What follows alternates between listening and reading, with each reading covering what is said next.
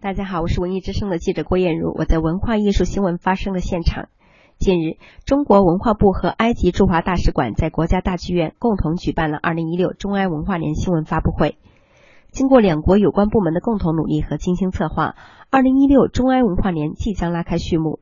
作为此次文化年活动的重头戏，2016中埃文化年盛大开幕式将于近期在埃及卢克索举办。此次演出汇集了两国顶尖艺术团体的精彩节目。文化部外联局副局长鲁燕飞，钢琴家郎朗，主持人杨澜，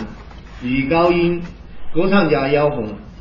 埃及开罗歌剧院、埃及法老民间芭蕾舞团、中央芭蕾舞团等两国艺术家将联袂奉献一场具有同台共演、文化特色和文明对话历史意义的精彩表演。二零一六中埃文化年全年将计划举办包括文化艺术、旅游、教育、新闻出版、广电、青年体育、文物档案、有成交流等一百零二场活动，其中中方计划举办六十三场，埃方计划举办三十九场。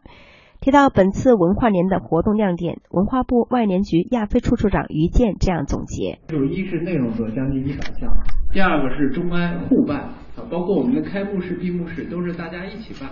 第三个呢，就是它涉及到的呃埃及，还有我们中国的城市非常广。像刚才我提到了，我们很多地方啊，海南、甘肃、广东、安徽、宁夏啊，都要借助中埃有成的交流。那么埃及也有很多项目都过来。嗯，第四个呢，就是水平高，一系列高水平的项目要去。同时，埃方也挑选很多高水平的项目来，比如说策划埃及的文物展。还有艺法林班艺术家，还有埃罗歌剧院等等。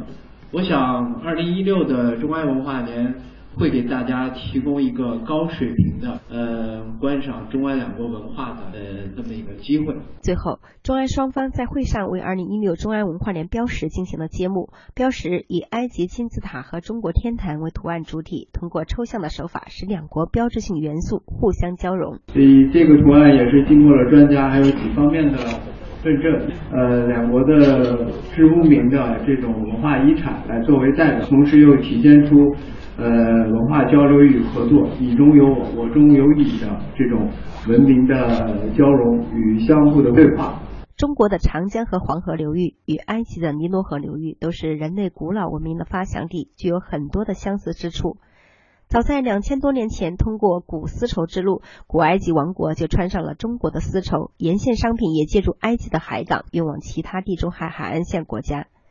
埃及是第一个承认新中国并同中国建交的阿拉伯非洲国家。中埃文化年的举办，恰逢两国建交六十周年，